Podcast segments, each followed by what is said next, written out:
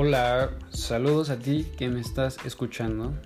Si estás escuchando este podcast es porque tuviste un poco de curiosidad sobre la hipertrofia muscular o simplemente quieres saber un poco más del tema o eres mm, nuevo en el mundo del ejercicio. Entonces, bueno, yo voy a hablar un poco de eso porque pues muchas veces las personas entran a este mundo que de verdad es muy complejo y empiezan a entrenar y hacer todas sus actividades, pero no son conscientes de lo que pasa en su cuerpo. Eh, mi nombre es Ángel y yo soy eh, alumno de la Universidad Autónoma Metropolitana en la unidad, unidad Xochimilco y estoy en, el, en la división de Ciencias Biológicas y de la Salud.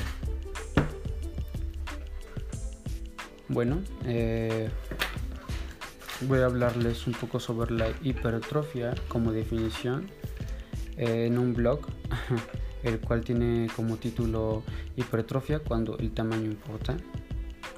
Eh, yo les puedo dar mi punto de vista de, lo que es la hipertrofia, pero bueno, vamos a leerlo un poco y después yo les digo para mí como en lo particular cómo es para mí. Entonces, dice, la hipertrofia se define como un proceso que ocurre dentro del cuerpo como resultado del entrenamiento de resistencia y que lleva al crecimiento o al aumento del músculo, o más bien a la sección transversal del músculo. La hipertrofia hace que el músculo crezca en tamaño y estimula la división celular en el músculo. Un proceso llamado hiperlapsia, eh, algo que trataremos más adelante. Eh, porque todo esto es muy complejo. Entonces eso es en teoría la hipertrofia.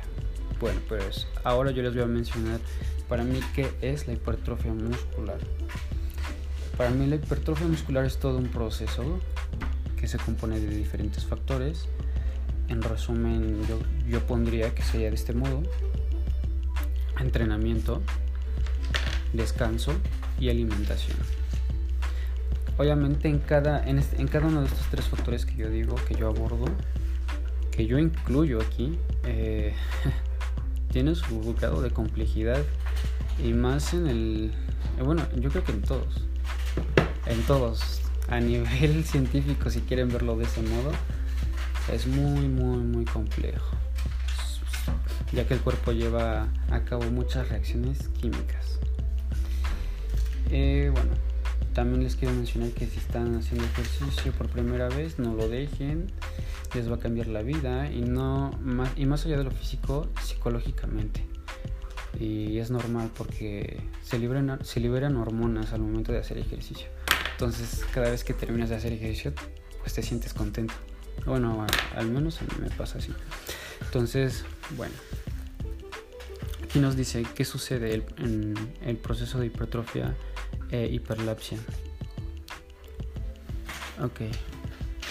Dice ya hemos comentado que la hipertrofia mejora la sección transversal de los músculos y aumenta la fuerza del músculo en sí. Pero el proceso también implica que el cuerpo aprenda a usar más fibras musculares. Y aquí vamos a enfatizar fibras musculares porque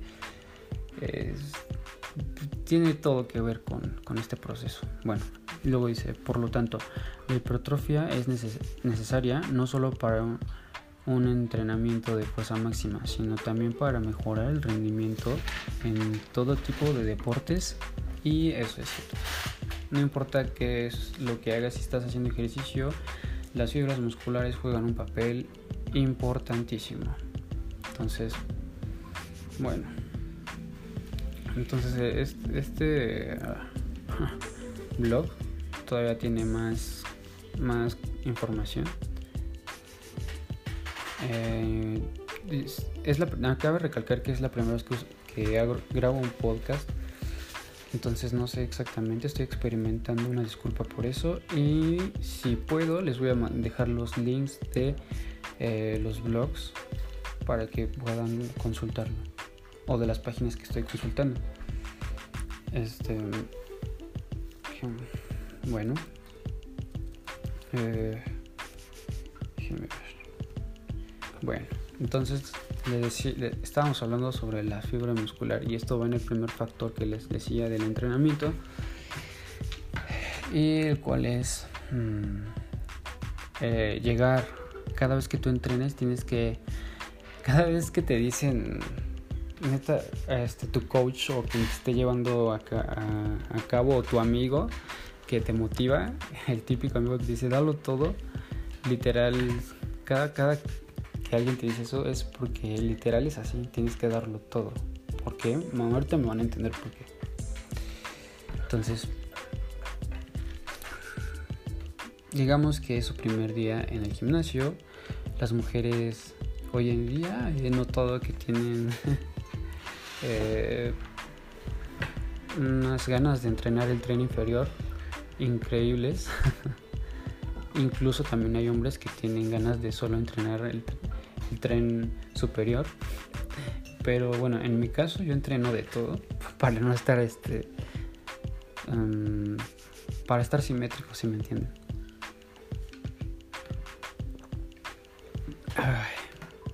bueno, entonces supongamos que eres mujer y tu primer día te ponen a hacer ejercicio, te ponen a hacer sentadillas, digamos que digamos que eres fuerte y aguantas la barra en, la espalda y le pones un poco de peso. Bueno, entonces empiezas a hacer sentadillas con la barra olímpica y te va bien, ¿no? Pero con la rutina que te está poniendo tu coach o tu amigo te está destrozando. Entonces ese peso que sentías que no era nada en la primera serie, en la última es como si te hubieran aumentado tres discos. Pero eh, a eso es lo que quiero llegar.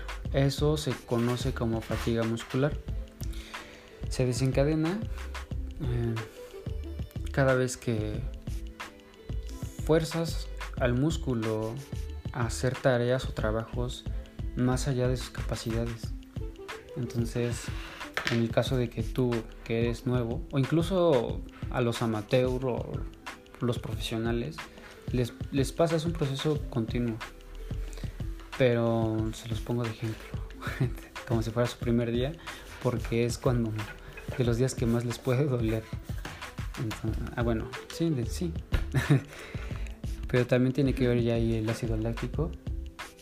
Eh, pero no vamos a hablar de eso porque es otro tema. Les digo que esto es muy complejo. Entonces, tú como mujer llegas 60 días, ¡pum! Bueno, la última ya ni siquiera la puedes hacer y la intentas y la intentas y la intentas, o sea, de verdad eres de esas personas que sí lo dan todo y lo intenta y, o sea, tú en tu mente lo estás haciendo, lo estás haciendo, pero tu cuerpo literal ya no reacciona a tu músculo.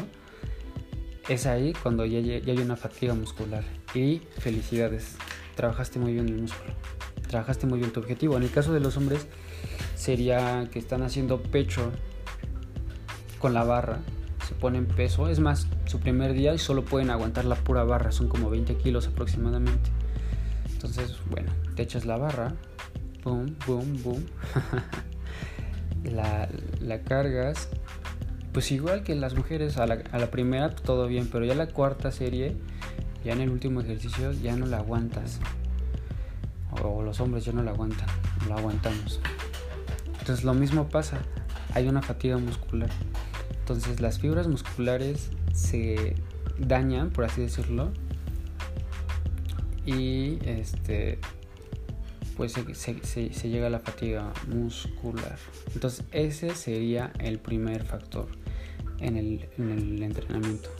Ya eh, más específicamente sería como qué rutina hacer, qué músculos integrar, qué día, cuánto tiempo esperar a que descansen los músculos, ya es más complejo. les digo, esto es muy, muy, muy grande, pero eh, estamos hablando ahorita de hipertrofia muscular. Eh, bueno, entonces también voy a consultar aquí una revista, una revista en internet que se llama Alto Rendimiento, Ciencia Deportista, Entrenamiento y Fitness. Les digo que si puedo, les puedo dejar, les voy a dejar eh, los links para que chequen porque es importante que no solamente es también esto es importante mencionarlo que ustedes cada vez que les digan algo les den alguna información no lo acepten de inmediato. Siempre dúdenlo hasta que ustedes mismos lo consulten con información información de buenas fuentes ok bueno entonces porque sí, eso de sacarlo de Wikipedia pues también no es muy pro de mi parte, ¿verdad? Ni de parte de nadie. Todavía se lo paso a los niños de, de, de primaria, pero bueno. Entonces, vamos a hablar de un poquito de las fibras musculares. Y aquí hay un apartado que dice clasificación y funciones. Dice, generalmente las fibras musculares se clasifican en dos tipos de, de contracción lenta CL o también se le conoce como tipo 1 y de contracción rápida CR o tipo 2. Estas últimas pueden ser subdivididas en otros tipos de fibras musculares. Luego vamos a ver. Hay una parte interesante aquí. Déjenme ver. Ok. Y dice implicaciones del entrenamiento. Entonces dice, un individuo que tiene un gran porcentaje de fibra CR, o sea, de contracción rápida, tendrá un mayor potencial para la envergadura muscular comparado a un individuo que, cuyas fibras musculares tienden a ser del tipo lento. Y bueno, puedes saber qué tipo de fibras musculares predominan en tu cuerpo con una biopsia, biopsia pero ahorita no creo que eso sea lo más importante. Solo estoy explicando un poco sobre, sobre las fibras musculares porque tienen mucho que ver en el entrenamiento y la fatiga muscular. obviamente va de la mano los rangos de las repeticiones. Tú puedes hacer, digamos que ya llevas 5 meses en el gimnasio y de repente te pones a hacer con un peso mínimo este, los ejercicios, pues vas a necesitar mil series para cansarte. Entonces tienes, siempre que entrenen, tienen que ponerle el máximo peso, no más de lo que puedan, sino el peso que les permita hacer todos los ejercicios, que al principio les va a parecer que, que pesa poco, pero en realidad les va a pesar después. Entonces fíjense mucho en eso. Entonces hagan ejercicio con un peso que no les exija mucho de inmediato, pero que tampoco los, los haga flojear. Entonces, siempre en todo entrenamiento tiene que ser así para que haya un progreso. Y bueno, entonces les comentaba eso de las fibras musculares. Y bueno, otro de los factores, una vez que ya vimos la definición de hipertrofia, y el primer factor el segundo factor sería el, factor del sueño. Ok. Y voy a hablarles un poco de esto.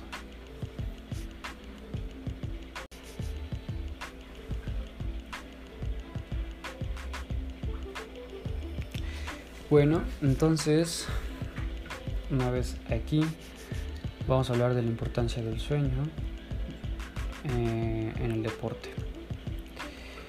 Eh, les decía que para mí este es el segundo factor en el proceso de la hipertrofia muscular. Esta vez estoy consultando una página que se llama Salud, canal MapFred. Y bueno, vamos a ver qué dice un poco de esto. Bueno, a mi punto particular, yo digo que, eh, y de mi experiencia, dormir es muy, muy importante, bros. ¿Por qué?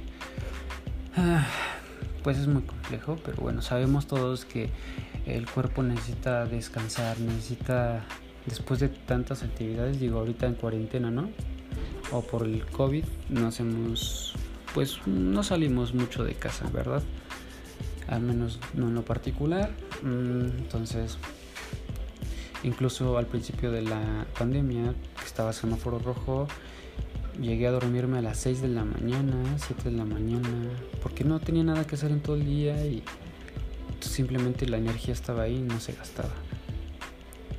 Muy malo, pero no lo hagan.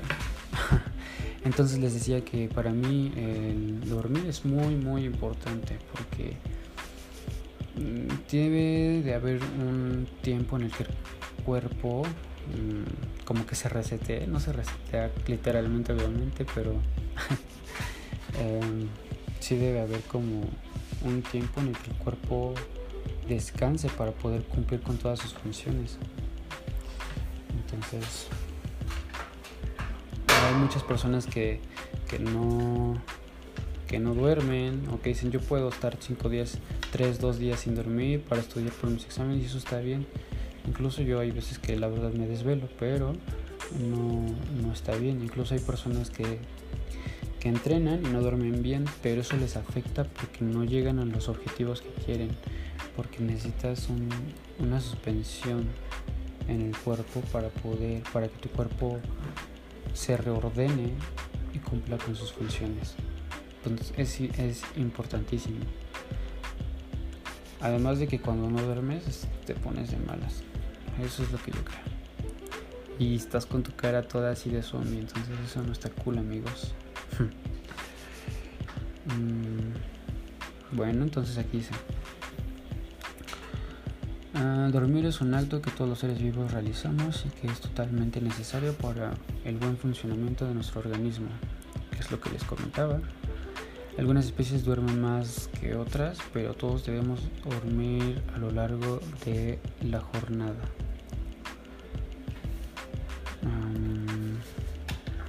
aquí dice, Aquellos deportistas que duermen adecuadamente y disfrutan de un sueño saludable tienen mejor rendimiento. son tres puntos, es el primero. El segundo sería, al dormir se retiene lo aprendido en la cancha o en la sala de entrenamiento, se organiza el cerebro y por tanto hay una consolidación de la nueva información. El tercer punto sería, si el deportista no duerme bien, la posibilidad de caer enfermo o de no recuperarse adecuadamente aumenta. ¡Pum! Y eso es cierto. Incluso no sirve de nada que, bueno, pues casi de nada que tú vayas, te des todo en el gimnasio y no descanses bien.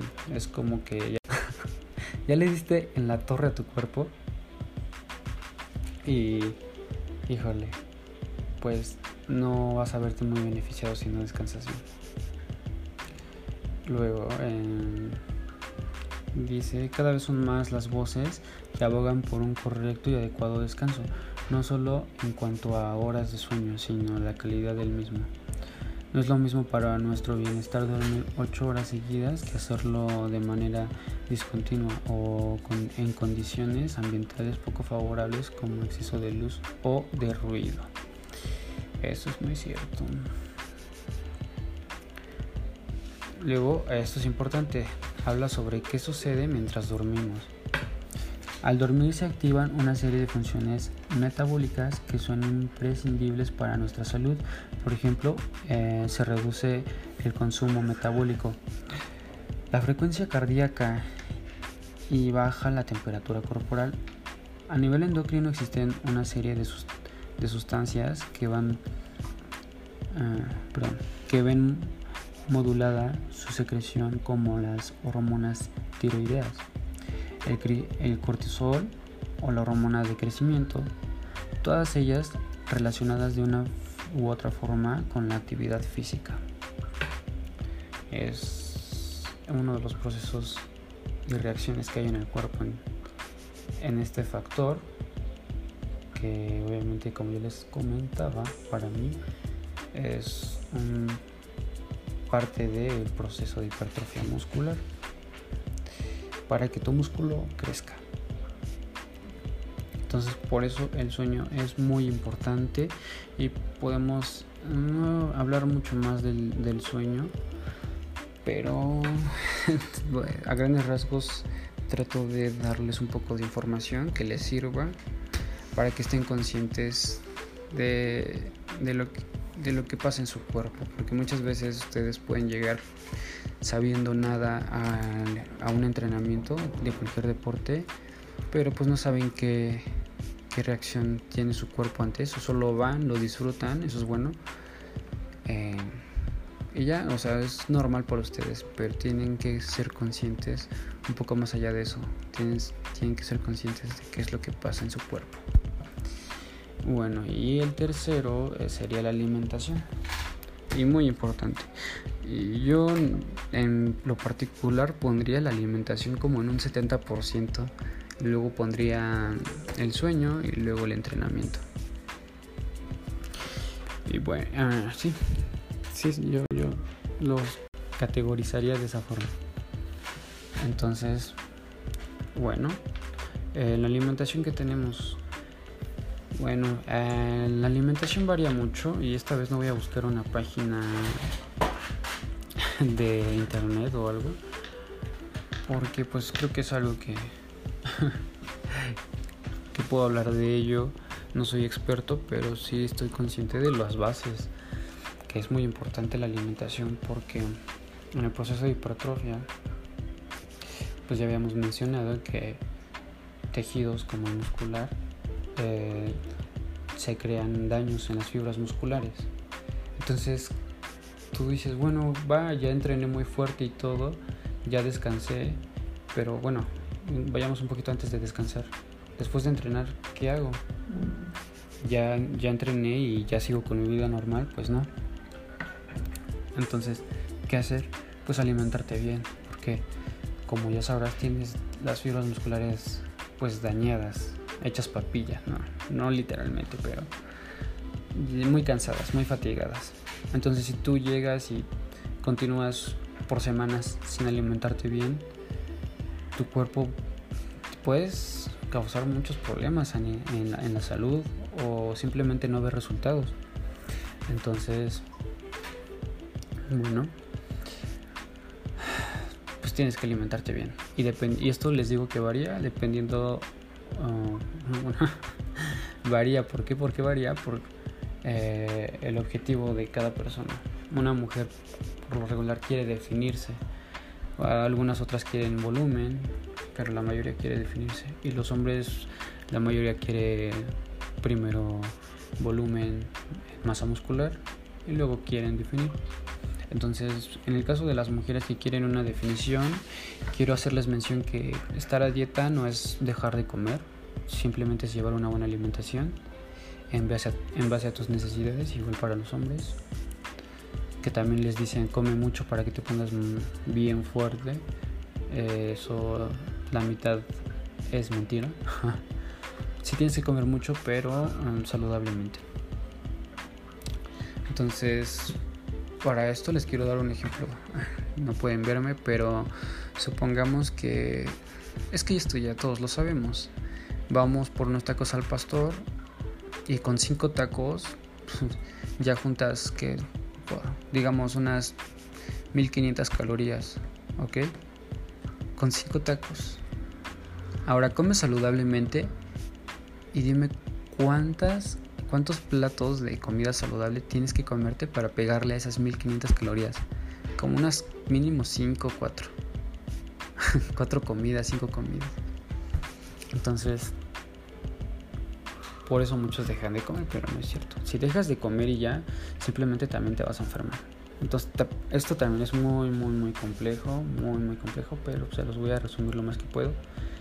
Entonces, las mujeres que quieran definirse, lo que tienen que hacer es llevar, bueno, más bien esto va en general. A los hombres y mujeres que estén entrenando deben llevar una buena alimentación. Yo sé que es muy caro, ¿eh? bastante en una alimentación. Es muy, muy cara y es desafortunado porque en cualquier parte de la, de la, al menos de la Ciudad de México, más bien de México, incluso en Estados Unidos, en muchos lugares es muy fácil salir y comprar, bueno, aquí en México pues son las gorditas, son quesadillas, tacos, todo, todo está en la Food Street. Entonces, en Estados Unidos tenemos que la hamburguesa, que los hot dogs y todo ese tipo de cosas. Entonces es muy fácil. Lamentablemente a veces es más barato y más fácil conseguir eso. Conseguir un plato de atún con arroz y aguacate y cosas así, más caro. Entonces, por eso es uno de los factores más importantes por los cuales hay diabetes en el mundo, en especial en México y Estados Unidos. Pero bueno, eso también es otro tema. Estamos hablando del proceso de hipertrofia y por qué tienen que alimentarse bien. Entonces, les digo que si las mujeres quieren definición, no dejen de comer, simplemente sí debe haber un, digamos que tú tienes un 100% de pila, ¿no? y para definirte necesitas que en vez de llegar a ese 100% de tu batería, llegar a un 80% de tu batería. Eso es a lo que le conocemos como calorías. Entonces tú al día, eh, en tu vida cotidiana, gastas mil calorías diarias. Pero tú quieres definirte, entonces debes de llevar una buena alimentación, pero en vez de llegar a esas mil calorías, debes de llegar a esas 800 calorías para que haya un déficit calórico, obviamente saludable, y tu músculo se pueda definir. En el caso de los hombres que quieren volumen, masa muscular, em, lo que deben de hacer es comer más efectivamente, pero inteligentemente. Tienen que esto va bueno esto que voy a decir es para ambos. Tienen que llevar sus eh, en, cada comida es indispensable. Bueno, yo en este caso recomiendo que vayan con un nutriólogo o con una persona experta en esto. Em, porque les va a decir qué cantidad de macronutrientes de cada cosa comer, ya sean carbohidratos, grasas y proteínas. Eh, dicho esto, también quiero mencionar que se enamoren del proceso del entrenamiento porque si nada más lo hacen a la fuerza o así, pues no, así no, no funciona esto. Entonces enamórense del proceso y los resultados llegarán. Siempre hay que ser positivos, hermanos. Entonces, les decía que para los chavos que quieren aumentar de masa muscular, que han estado bien flacos, yo, yo soy de esos flacos. Y sí, sí hago ejercicio. Y llevo bastante tiempo, pero pues bueno, eso ahorita no importa. Em, entonces, chavos, deben de organizar sus comidas. Eh, en la etapa de volumen, por lo general predominan los carbohidratos, obviamente bajos en grasas. Y obviamente ya habrán escuchado que en carbohidratos la típica de come papa, arroz y ese tipo de cosas, eso es cierto. Pónganse, pónganse a hervir su, su, arroz, su, papa, y obviamente también integren verduras, frutas y todo ese tipo de cosas. Lo, lo, más caro de las dietas en lo particular yo digo que son las proteínas. Y ese es otro punto por el cual estoy hablando de la alimentación. Las proteínas son la base, una de las bases para la hipertrofia muscular porque se acuerdan que dejan su cuerpo dañado em, a nivel de fibras musculares. Bueno, pues las proteínas son las que se encargan de crear un, cierto tipo de proteínas, ¿no? Porque sabemos que hay muchas proteínas, pero cierto tipo de proteínas son las que se encargan de, de llegar a donde digamos que su músculo es una calle que tiene muchas grietas, que la dejaron agrietada por tanto entrenamiento. Entonces, ¿qué es lo que va a pasar? Que tiene que llegar las proteínas a tapar, a cubrir, a pavimentar bien ese, eh, esa, esa calle, esa avenida, para que otra vez ya esté totalmente sellada. Cuando eso pase, su músculo va a estar más fuerte y va a resistir más, es cuando va a haber una evolución. Cuando ustedes ya les dan el factor de, entrenamiento, de descanso y de alimentación a su cuerpo, es cuando se activa la hipertrofia muscular. No es de inmediato, siempre tarda un poco, todo lleva su tiempo, obviamente. Entonces, cuando ustedes cumplen esos factores y por mucho tiempo, no crean que van a haber resultados en 5 meses. Si quieren buenos resultados, espérense unos 2 años Perdón si les rompí sus sueños, pero así son las cosas. Por eso les digo que se enamoren de los, de, bueno, del proceso. Entonces, pues ya, tú em, con las proteínas vuelves a construir ese músculo. y ya que tu músculo se acostumbra pues vuelves a hacer el proceso pero con más peso y más con más esfuerzo por eso les menciono que siempre deben de, siempre que hagan ejercicio lo hagan con lo máximo que pueden hacer su máximo esfuerzo siempre y no solo en el ejercicio sino en todo lo que hagan y que les guste y les apasione entonces eh, también sabemos que las proteínas son creadas a base de, de, aminoácidos. Entonces, cuando hay muchos aminoácidos, se crean las proteínas. Por eso está la suplementación, en la cual pueden consumir desde óxido hasta proteínas, aminoácidos y muchos tipos de suplementos que en realidad no, nunca hay que sustituirlos por la alimentación y siempre que consuman algo vean de qué se trata, no nada más les, que alguien llegue y les diga, oye, tómate esto y ya, ¿no? No, nunca sean tan ignorantes como para hacer esto, siempre si les dicen algo, pues investiguen todo acerca de ello. Entonces, mm, les decía que yo en lo particular, si llegué, ahorita no, pero en su tiempo llegué a tomar suplementación, que son los aminoácidos, que para mí eran las bases. Entonces llevé mi alimentación, mi entrenamiento, mis horas de descanso y este, con aminoácidos y proteínas. Podemos, puedo hacer un podcast, si ustedes eh, me lo piden, sobre cuándo tomar proteína, cuándo tomar aminoácidos o qué suplemento tomar. No soy experto, pero existen los libros y las revistas. Entonces les puedo ayudar. Bastante. Les ahorro la búsqueda. Em, yo no soy coach ni nada. Estoy estudiando ahorita. bueno, yo... Es, es, difícil. Porque por ciertas razones eh, estoy en agronomía, pero quiero nutrición. Creo que ya lo habrá notado.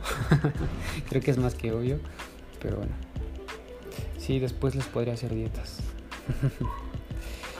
Entonces, y sí, también entreno y, conozco a muchos amigos. Ya llevo un tiempo entrenando. Mm, estoy muy delgado aún por, por diversos factores. Pero bueno. Entonces, pues después, si ustedes quieren, les puedo hablar un poco sobre tipos de suplementos y todo ese tipo de cosas. Entonces les decía, nunca hay que sustituir la comida por eso. Eso es nada más como un complemento, es un plus. ¿No? Tú los ingieres, llevas, llevas todo tu proceso súper bien y aparte le metes un poco de complementos. Entonces como que la, la, la revientas, le das a tu cuerpo todo lo que necesita, arrasas con tus objetivos. Y más importante, esto es muy complejo. ¿eh? Yo noté resultados. Ahorita bajé un poco de peso en la pandemia. Ya llevo un año sin entrenar. Entonces imagínense. Y bueno. eh, ok. Eh, les, que me pongo nervioso. Lo siento. Entonces les, les comentaba que eh, así, ah, lo más importante también para que ustedes vean resultados en cualquier deporte en el que estén es, que se exijan tanto hasta que puedan tengan el interés por contar sus macronutrientes, sus calorías. Yo les voy a ser honesto, mm, pues tuve muchos errores como novato, la verdad me costó mucho todo lo que aprendí, lo aprendí yo solo. La verdad, no les voy a mentir, yo lo aprendí solo y pues buscando y todo ese tipo de cosas. Nadie me lo enseñó. Este, entonces, pues cuando yo empecé a, a contar mis macronutrientes, digamos que yo me puse una meta de 3.500 calorías al día. Y cuando empecé a cumplirlas, de verdad era tan difícil llegar a 3.500 calorías comiendo saludablemente. Imagínense esa dieta hipercalórica. Entonces, bueno, pero después de unos dos meses, tres meses cumpliendo con, con, esas calorías diarias, obviamente había un día de descanso, entonces ahí me aprovechaba y me, me iba como gordo en tobogán. y, pues, pues ya comía, comía chatarra, ¿no? pues, la verdad es que sí me gusta la pizza, la hamburguesita, ese tipo de cosas. Entonces, bueno. entonces empecé como, como cuatro meses así con una dieta súper exigente y aparte todo bien, o sea, todo como tiene que ser. Y llegaron los resultados muy buenos. Eh, en mi mejor momento llegué a pesar, soy, les digo que soy muy delgado, pues, empecé con 63 kilos y en mi mejor momento llegué a pesar 74 kilos. Entonces no, no es broma, háganlo y van a ver que si, que si hacen todo paso a paso, conscientemente, o sea, sí hay muchas personas que solo van y comen lo que quieran, bla, bla, bla, y pues ya, esas personas se quedan estancadas y dicen, no, ¿por qué no crezco? ¿Por qué no crezco? ¿Por qué no crezco? ¿Por qué no esto? Bueno, pues es por eso, porque no son conscientes. Entonces, consciente, tengan conciencia, tengan conciencia y, y eh, háganlo. Enamórense de ese proceso. Es es increíble desde el momento que tú pesas tus macronutrientes en, en una báscula. Y hay aplicaciones que yo, yo les voy a recomendar una, se llama MyFitnessPal de Under Armour. Y ahí es donde siempre registraba todo. Entonces está súper buena porque puedes eh, ir al super, ir al Oxxo, ir al Seven, ir a donde se te ocurra y ver cualquier producto y escanearlo con el teléfono y en el teléfono te va a decir, oye, este, este, este producto tiene tanto de azúcares, grasas, eh, carbohidratos y bla, bla, bla y vitaminas. Entonces está súper buenísima. Yo con esa eh, llevaba mi registro, incluso puedes llevar tu registro de agua. Mm, recuerden que tomar agua es muy importante. Entonces, con esa aplicación yo empecé a, llevar todo al pie de la letra y sí, con constancia y con todo llevándolo paso por paso, los resultados vienen y, créanme, cuando lo hagan y, así al pie de la letra, van a ver los resultados y cuando vean los resultados se les va a volver, se van a volver adictos a eso, a ver su cuerpo transformado. Y cada vez que no lo tengan así, van a querer volver a regresar como lo estaban haciendo bien todo y, así es como se empiezan a, a formar ustedes mismos, entonces se los recomiendo mucho. Y bueno, por mi parte, pues es todo pasen un buen día. Si me están escuchando en la noche, pues buena noche. Yo me despido y hasta la próxima.